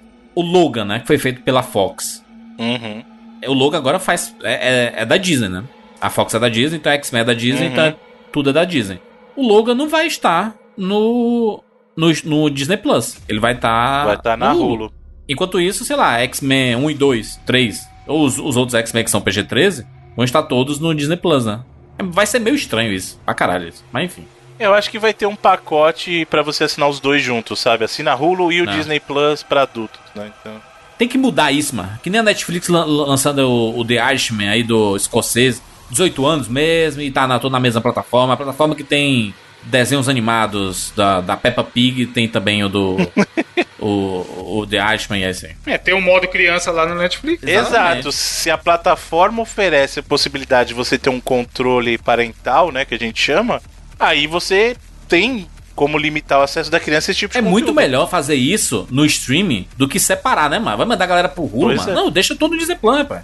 Eu acho que vai ser assim mesmo, viu? Eles vão criar uma área de 18 anos assim e isso assim, ó. Não, os filmes por classificação indicativa, né? Isso assim, ó, esse filme aqui ele é 16 anos. Você tem permissão pra assistir? Não tiver, Tchau, acho que né? a gente tem que fazer. Pra Tem que daqui. fazer isso. Que não é o caso do Doom, né? Que é 18 anos e ele é sanguinolento e é satanismo e tudo mais, né? O Doom, que foi um dos responsáveis pela grande discussão da violência nos videogames, e até hoje, se descobrirem que alguém que participou de um, de um desses infelizes incidentes aí em que a gente sabe que acabam tendo vítimas, e alguém descobre que a pessoa jogou Doom quando era criança, vai botar a culpa no Doom. E não quero- Retroativamente, nem que seja 20 anos antes. Se o cara. Mano, se a Record vai lá fazer a matéria, pega o celular do cara e tá instalado Candy Crush, a, a imagem que aparece na tela da matéria enquanto eles falam sobre a violência dos jogos é o Doom, pô. É, Pois do é, GTA. É. Doom GTA e Carmageddon. Ah, o- Carmageddon, eles, quem eles abrem a pasta Carmageddon lá. hoje em dia? Imagens de games, tá ligado? Para as matérias sobre É, violência. games violentos. Lá. É, mas não, não vou botar essa só na conta da Record, não, porque a dona HBO também andou fazendo umas matérias ultimamente que, HBO. olha. Uhum. No jornal dela? Não faz no, sua série? no periódico dela? Depois eu te passo o link, cara. Você vai ver. Eles fizeram uma matéria falando que é, o videogame é sim. É, é um, é um negócio meio maluco, cara. Mas eles falaram assim: é um mal, sim. E, e aqui eu não vou discutir o mérito. Mas eles falaram que é um mal que aflige um vício que aflige 3% da população. Aliás, é o seguinte: eles falaram que o vício em videogame aflige 3% da população gamer. E que esses malefícios vão além do vício por exemplo, em, em drogas e apostas. E aí Ah, eles sim. colocaram um tratamento que está sendo feito na Coreia, que é uma, é uma terapia de choque eletromagnético. Meu Deus. Você é louco. É Que é isso, eu vou- depois eu passo a matéria pra vocês. É um negócio meio bizarro, cara. Algum canal está se sentindo ameaçado. Porque os videogames estão cada vez mais populares. Pois é. O entretenimento está Twitch, dominando, pelas sendo plataformas dominado. aí, né? Sei, né? Isso é bizarro, Pois é. né, mano? Pra que isso, né, mano? É isso, né? Tudo é dinheiro. Pois é. Mas o Doom, ele, em meio a essa controvérsia, ele conseguiu prevalecer. 93, É, viu? O primeiro Doom? Caraca, é muito Exatamente. né, mano? 26 anos. E lembrando que hoje a gente não conta nem com os, os talentos que foram os criadores do original, que era a, a dupla dos Johns, né? E o Dave Taylor. Tinha o John Carmack, o John Romero e o Dave Taylor, e infelizmente eles foram meio que saindo brigados entre eles e com a empresa, né? Hoje o, o próprio o Carmack tá lá no. tá naquelas ainda, né? Mas ele. Ele teve até um, um processo dele justamente em função do trabalho que ele estava executando pro pessoal do, da- do Facebook quando ele fez o, o óculos, né? E aí o pessoal tava alegando que ele ele trouxe tecnologia da, da empresa anterior dele e acabou aplicando no que ele transformou no óculos. Deixa eu perguntar uma coisa. Os, os inimigos aqui do Doom, a maioria. Não, a maioria não, são todos demônios. Mas alguns têm comportamento meio de zumbi, né? Isso é porque a galera gosta de matar zumbi, Bruno? Tem alguma coisa a ver com isso? Ou... Eles estão endemoniados, né? Os inimigos. Pois não é, são mas humanos normais. Eles parecem um zumbizão andando, não, assim? Dá a impressão que você tá é. jogando no modo zumbi, né? Às vezes. Mas aí, isso aí vem de uma lógica que até é curiosa que isso existe mesmo nos videogames, que o que, que você faz para eliminar a impressão das pessoas de estarem matando outras pessoas? Você Aham. adiciona alienígenas, robôs ou zumbis. Isso, muda a cor do sangue e já era. Tipo Carmageddon. Essa foi a, su- a sugestão que eles, que eles. A solução que eles, que eles chegaram. aqui o sangue é vermelho. mas Não, Carmageddon, eles mudaram. É, o Carmageddon eles mudaram a cor, né? Era o quê? Verde, era? Azul? Era, botaram pra verde, pra dizer que é zumbi. Porque foi banido em alguns países, aí pra, pra não ter muita controvérsia. Na verdade, controvérsia não incomodava os caras. O que incomodava era não poder vender o jogo. Aí eles É. mudaram a cor do sangue e pronto, agora é zumbi, só isso. Se ele quisesse evitar con- controvérsia, não tinha feito do jeito que eles fizeram, né? O jogo. Pois é. Mas o, o que acontece, isso tem até. Isso tem até um estudo de parte de game design mesmo que muitas empresas veredam para esse lado para evitar esse tipo de rejeição. Porque querendo ou não, é complicado. Se você botar alguém. Imagina se Resident Evil não fossem zumbis, mas fosse você atirando em pessoas normais. né? Além de não ter tanto apelo como ele teve na época, talvez ele tivesse uma rejeição em função disso. Porque você está atirando em pessoas normais, né? Então, como é que Gears, por exemplo, foge disso da violência? Imagina se em vez dos Locus lá você estivesse matando pessoas. Será que seria. Você se sentiria tão bem cortando alguém, uma pessoa, feições humanas, com uma motosserra ao meio? Você ficaria feliz usando a Lancer? Se Sabe? forem nazistas. então, tem essa também, tem a O figura videogame do... sempre usou essa, né? Call of Duty e Battlefield, né? Estão até hoje nessa É. do. Exatamente, então em jogos de guerra, como é que eles, entre aspas, tiram o sentimento de culpa? Bota o nazista do outro lado, né? Então assim, ah, não, você não tá matando, entre aspas, um ser humano, você tá matando um nazista. Ah, então tudo bem. né? Então é, tem uma, entre aspas, psicologia por trás disso. O foda do Doom é que você, você enfrenta uns inimigos que são muito violentos. Mas aí, de vez em quando. é, não, não que você também não seja violento, né? O seu personagem, o Doomguy, ele é bem violento. Mas às vezes você, você pega um- uns itens que deixam você mais violento ainda. Você pega aquele item de, de Berserk e você deixa, deixa sua arma de lado e você vai só é na, na mão porrada. pra cima. E explode os caras na porrada. Exatamente. Ai, cara, que bonito, né? mano? É a violência exacerbada do jogo, né? Mas, faz Mas parte, é parte do que é, exatamente. Então, Doom, é importante lembrar que ele chamou atenção, não só pelo jogo que ele era, mas também por uma violência que nós não estávamos acostumados a ver no videogame na época. né? Lembrando que ele, ele é contemporâneo do primeiro Mortal, então Mortal foi um dos primeiros jogos a chamar atenção por causa disso, e Doom veio logo ali naquele período, né? Então, assim, não adianta querer negar que fala assim, ah, se Doom fosse o cara jogando flores nas pessoas, seria a mesma coisa? Não seria, né? Então, assim, não adianta querer fingir também que não tem, não é parte do apelo do jogo essa violência. É. E as pessoas que jogam Doom jogam também, não vou dizer única e exclusivamente por isso, mas também por isso. As pessoas que jogam Mortal Kombat não jogam porque ele é só um excelente jogo de luta. Até porque é questionável a qualidade dele comparado com outros títulos de jogos de luta, mas joga também pela violência que ele apresenta. Né? E não tô julgando, não, não tô dizendo se tá certo ou errado, não, tá? As pessoas se agradam do que elas gostam. Eu acho que, por exemplo, Doom é um baita do jogo, independente da violência ou não, né? Mas querer dizer que Doom seria a mesma coisa sem esse nível de violência, talvez não fosse. Agora eu vou dizer, viu, o, o Doom. Você lembra do Doom clássico, né? A música absurdamente fantástica. Da guitarra. Aí você, caraca. Uhum. E o jogo inteiro aqui tá tocando um heavy metal absurdo, que é fantástico também, mano. Você é. é Música é do mesclar, né? demônio! Então, sabe o que é melhor? Ela é a música que contextualiza, mas ela não te atrapalha. Porque tem muito Exatamente. jogo que quer botar trilha pesada e acaba te tirando da imersão do jogo. No caso do Doom, a trilha ela adiciona, ela agrega, ou seja, E ela, para quando tem que parar, né? Quando tem que parar, ela para. Exato. Ela, Ela vai, ela toca acompanha, é, isso como é parte Começa a aparecer um monte de bicho, aí ela vai. As guitarronas. Isso é legal, Isso. isso é bem cinematográfico, né? Porque no cinema é assim, o cinema é a cena tranquila, e aí quando entra a ação, a música também engata, né? Né? Não, pega o, o Mad Max, por exemplo, cara. Porra. Que é um baita de um exemplo. Tá tudo tranquilo, daqui a pouco começa a guitarra lá. E o cara no caminhão tocando lá. Cara, ele dá Guitarra outro ritmo. Você sabe, fogo, mano, mano. agora o bicho vai pegar. Você lembra qual que era o nome desse maluco? Eu ainda lembro, mano. O nome desse personagem. Mediocre. Mano, bom, bom, bom. O do guitarristazinho lá, você sabe qual que é o nome dele? Mas Tem um o nome nomezinho dele? e tudo. É Doof Warrior. Aí. Quer ver só o Joker, o palhaço? só quer ver o circo pegar fogo.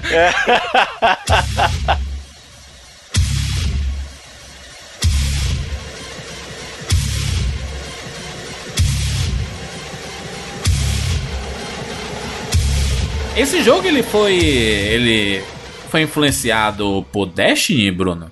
Porque em termos de jogabilidade, porque a jogabilidade desse jogo é maravilhosa, ela lembra muito em alguns momentos a Destiny.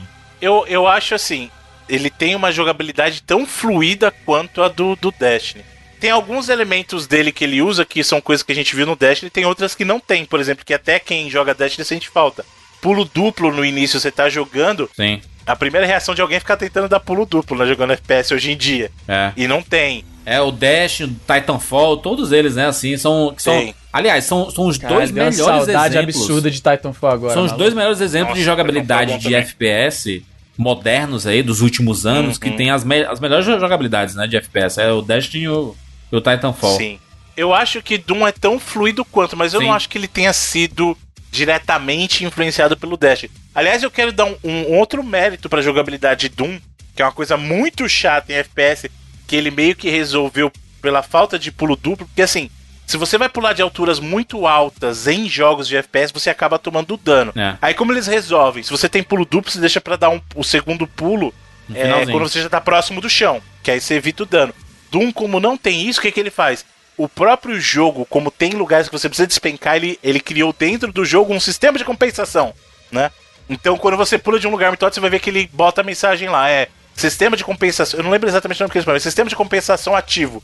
Ou seja, você caiu de uma altura muito alta. Ele sente, né, a- o impacto no chão, Isso. né? Só que você não toma o dano, porque a armadura compensou aquilo, entendeu? Então ela compensou o impacto. É, muito bom. Muito bom. Mas assim, eu fa- eu falo, eu falo de. É porque assim, tem algum- algumas áreas aqui do, do Doom que basicamente se fecha tudo. E aí você tem que eliminar tudo que tá ao redor pra você conseguir arena, prosseguir. É, vira a famosa arena. Exato. Que é, um- que é uma coisa que Destiny é muito popular nisso, né, Bruno? É, você, você fecha em uma área e aí você tem que eliminar Uhum. tudo pra, pra conseguir sair dali, ou voltar, ou prosseguir, né? Uhum. Mas não, não, foi, não foi Destiny que inventou, tá? Eu tô só falando assim que como É, então, o é que é eu um tô caso dizendo. recente e foi muito bem utilizado, porque não, não adianta você você pegar coisas que foram feitas em outros jogos e, e não fazer bem, né? E o Destiny fez bem para caralho. E aí o Doom fez aqui também de forma magistral pro gênero do Doom, né? Porque o Dash ele tem ele, ele tem o seu, seu estilo lá e aqui o Doom é outra coisa, é a sanguinolência absurda e e é, é, é basicamente outra temática aqui, né? Sim. Eu acho que ambos eu entendo o que você tá falando, eu acho que ambos compartilham dessa fluidez de combate. E eu até acho que, digamos assim, em termos gerais, o pessoal pode ter levado em consideração.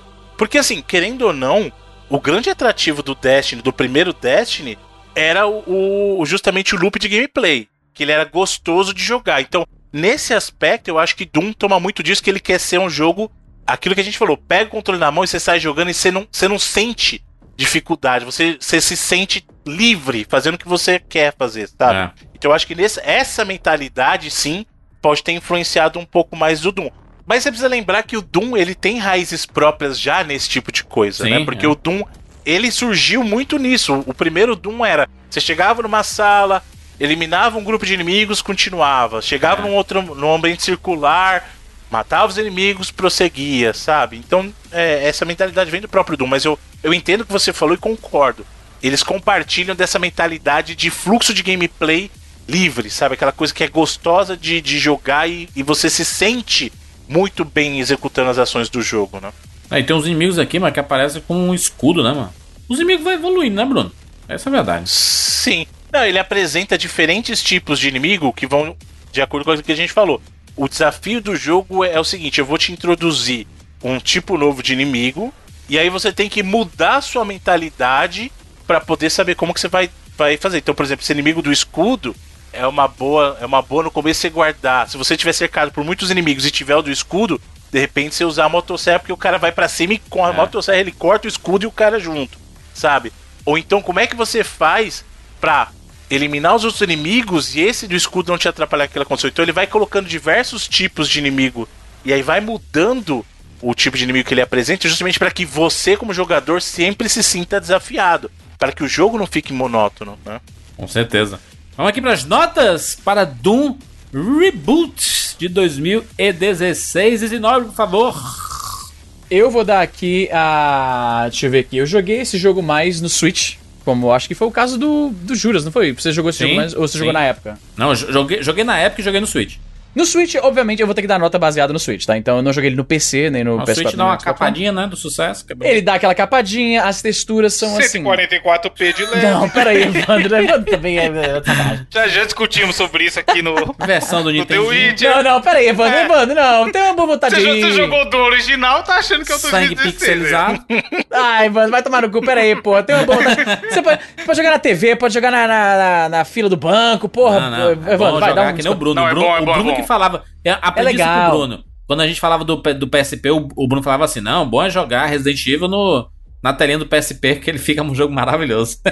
Mas pior que Não, fica mas mesmo. calma, Olha tem só. diferença, calma. Tem uma calma. vantagem, olha só, tem uma vantagem do, do, do um- de 2016, a, o, o remake dele pro. Na verdade, não é um remake, foi um port pro Switch, que é uma versão, uma coisa que não tem nas outras versões. Você pode usar o próprio Switch ou o Pro Controller, caso você jogue com ele, ou os Joy-Cons mesmo, pra dar aquele fine tuning na mira. Você aponta mais ou menos no boneco, e aí você mexe um pouquinho o, o videogame. Pra dar, aquele, pra dar aquele headshot mais preciso, é muito bacana uma vez que você acostuma com esse esquema de, de controle. É muito bom, fica difícil jogar FPS que não tem isso. Por exemplo, eu jogo outros jogos no Switch que não tem isso, que é o Paladins e o Fortnite, eles não têm essa função.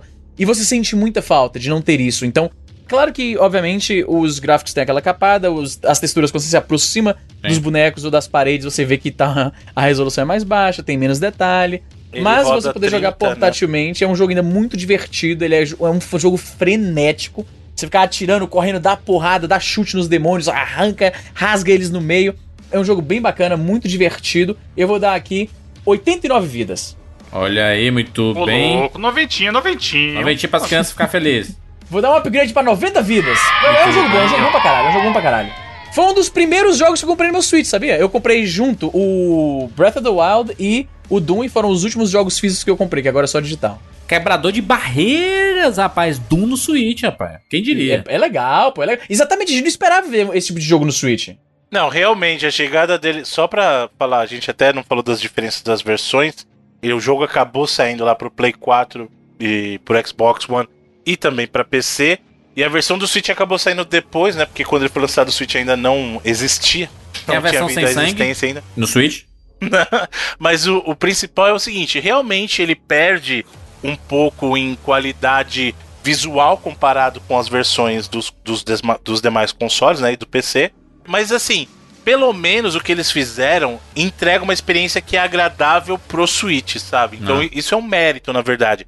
Porque era um jogo que nem deveria rodar se você parar pra pensar no Switch. Então, ele roda travada a 30? Roda, não vai a 60 como os outros, tudo bem. Mas pelo menos é 30 constante.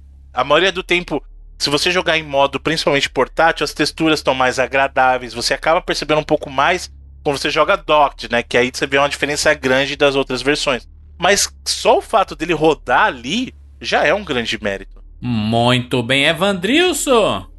Cara, eu sempre falo, prego aqui a, a palavra da que jogos estão aí para se divertir, que quando vem coisas a mais é lucro.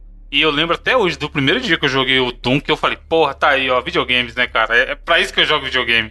Porque ele tem todo zero vontade de, de contar uma história e de fazer você pensar e mudar sua vida e tudo mais. Ele quer que você se divirta e ele entrega isso com poucos jogos consegue entregar. Tipo assim, é o que o Bruno falou no momento do cash aí.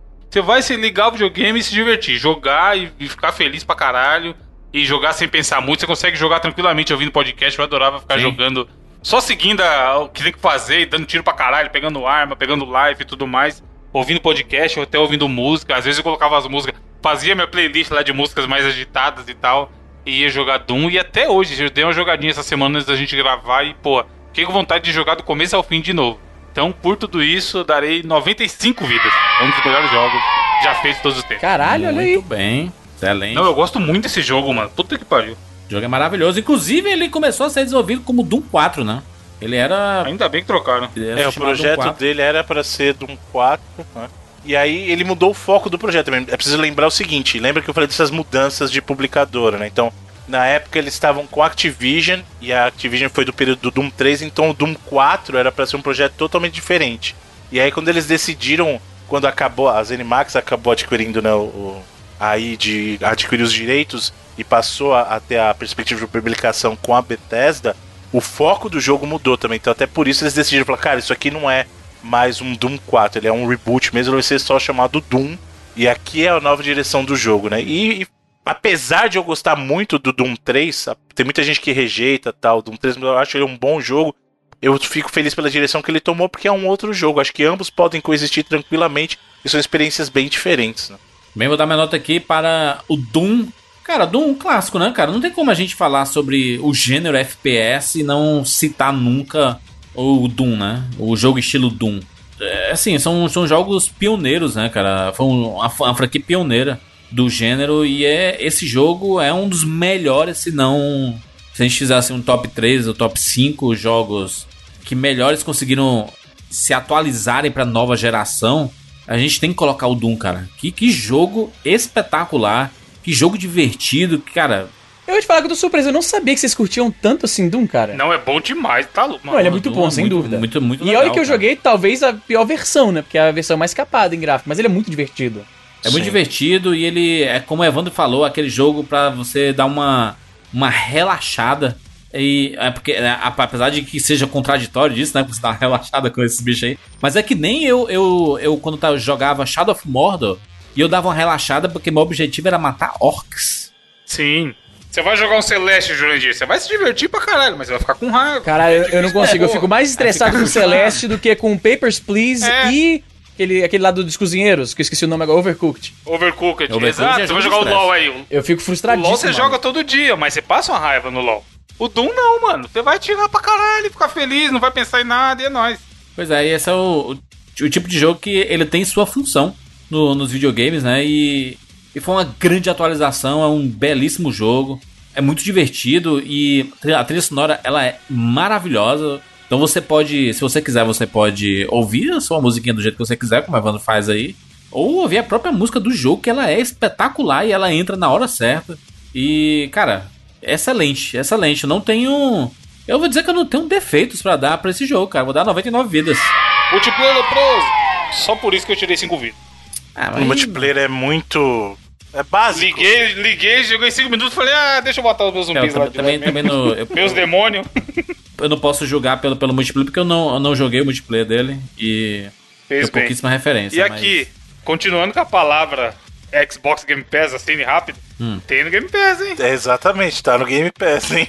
Estão dizendo que a gente é patrocinado do Game Pass e quem dera, Porra, né? quem dera. Quem dera, eu. Eu queria ter o vitalício do Game Pass pra falar. A gente já fala deles aqui, Bruno, que nem os nóia toda semana. Exato. Alô, Microsoft, só procura a gente aí, não tem problema não. Não, cara. mas cara, compensou pelo Doom. comp- Se não tivesse só, só o Doom no Game Pass, compensava pra pagar. Não, cara, a gente fala muito do Game Pass. É igual falar do Netflix, cara. A- é, não dá, mano. É o tipo de serviço que compensa muito pelo valor que você paga, cara. Não tem essa, né?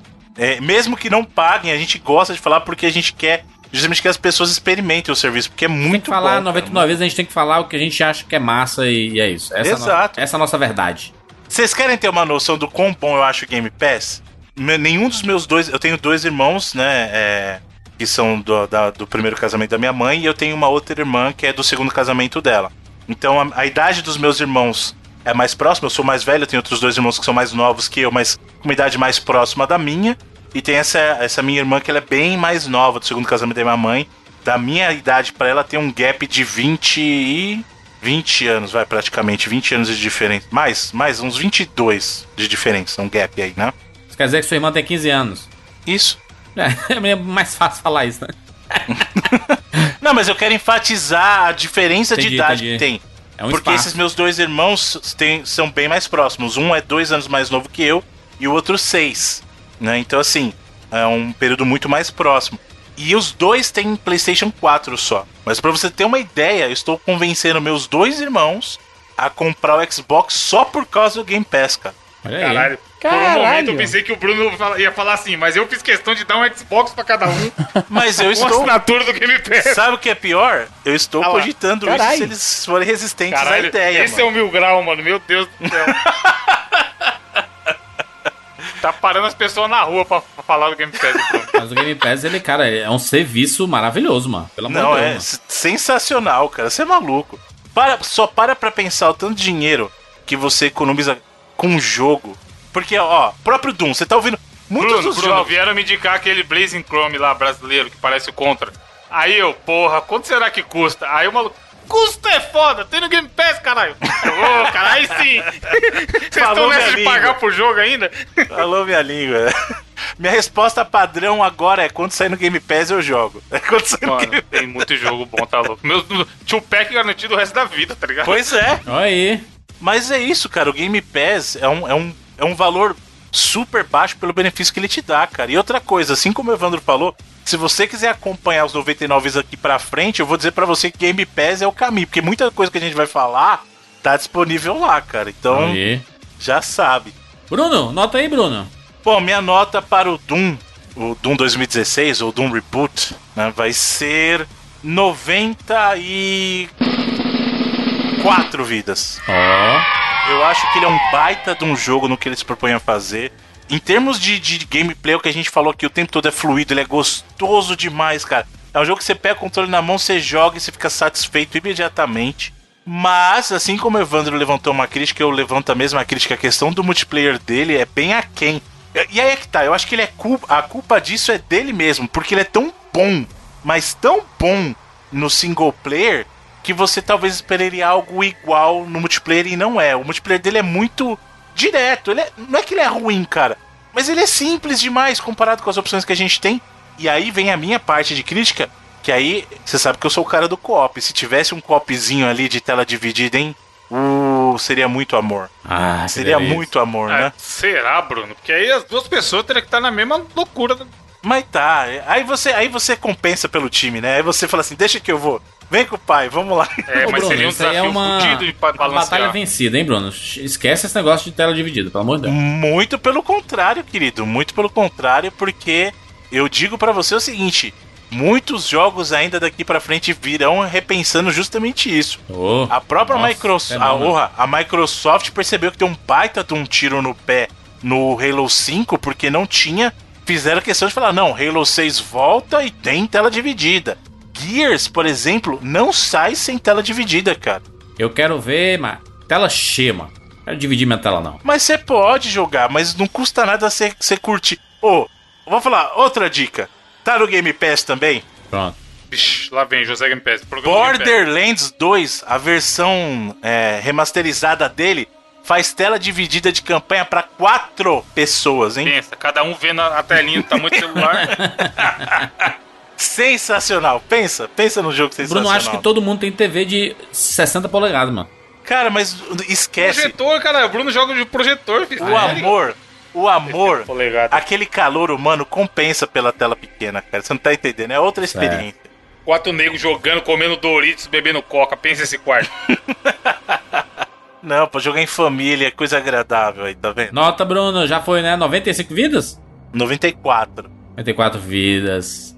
É tetra. Muito bem, falamos sobre Doom Reboot aqui em 99 Vidas. E antes da gente finalizar esse programa maravilhoso, falar que você pode colaborar com o 99 Vidas, você pode continuar proporcionando vida longa ao 99 Vidas, colaborando, colaborando com ele no 99vidas.com.br barra ajuda nós. A gente tem várias formas de você colaborar pro Patreon, no Padrim e tudo mais. E pelo PicPay, que é a nossa ferramenta favorita aqui, que é muito fácil de utilizar.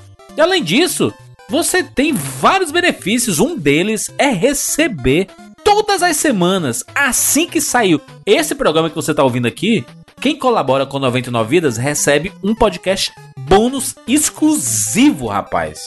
Não, recebe e recebe bonito, Juras. Porque o que que rola? A galera deve ter percebido aí, devido às gracinhas nos textos, que eu que tô postando os 99 vidas dos últimos meses. Sim. E aí, é o que você falou, você- na hora de fazer o tweet lá pelo tweet deck, eu ainda coloco o tweet da divulgação do cast e junto com ele pra ir no mesma sequência de tweet lá, como se fosse um respondendo o outro, o tweet do bônus, com capinha e tal, falando o tema do bônus, não sei o quê. Aí esses dias um malandro respondeu assim, pô, mas esse bônus sai na hora mesmo ou atrasa? Aí quase que eu falei pra ele, filho, respeita a gente, a gente tá trabalhando e muito aqui. Então é exatamente isso daí. Saiu, a gente só upa o cast quando o bônus já tá pronto. Então o Edu edita o cast toda semana, edita um bônus toda semana. Tem mais de 50 bônus já, Que 53 bonito, pra ser mais exato. Caraca. E, cara, que assinou, você tem acesso a todos. Um histórico de ó, algumas horas aí de 99 vidas pra você ouvir. E é, pelo PicPay é uma ferramenta maravilhosa, você pode utilizar. E, cara, é um- o PicPay, a gente bate muito na tecla aqui, mas é porque ele traz realmente excelentes benefícios e todo mundo tá careca de saber aí, né? É, a paradinha de, por exemplo, você colaborar de, sei lá, vou pagar um boleto bancário e aí você recebe de volta 10, 15 reais desse boleto. E você pode, por exemplo, colaborar com 99 vidas com esse cashback, né? É, até quando o cara faz uma conta nova no PicPay ainda, caso ele não tenha baixado, ele pode ganhar até 10 reais de cashback. Então, se você vê que o. É como se o plano de assinaturas do 99 que dá acesso aos bônus custa 15 e o PicPay vai te devolver 10, é como se no primeiro mês você estivesse pagando 5. Vou ver aqui se esses bônus realmente são tudo isso, se vale a pena. Cara, outra coisa que a gente dificilmente fala aqui que é bom também é o acesso ao grupo do Telegram. Que a galera fica o dia inteiro repercutindo as coisas que a gente fala no programa, conversando. Boatos que vai rolar novamente o, o famoso churrasco dos patrões, que vai ser combinado lá com a galera do Telegram. Então, porra, se você às vezes trabalha num lugar chato, não tem com quem conversar e tudo mais, quer juntar a galera pra jogar videogame, o grupo do Telegram é uma boa também. Bonito, bonito. É isso, nos encontramos na próxima semana. Tchau.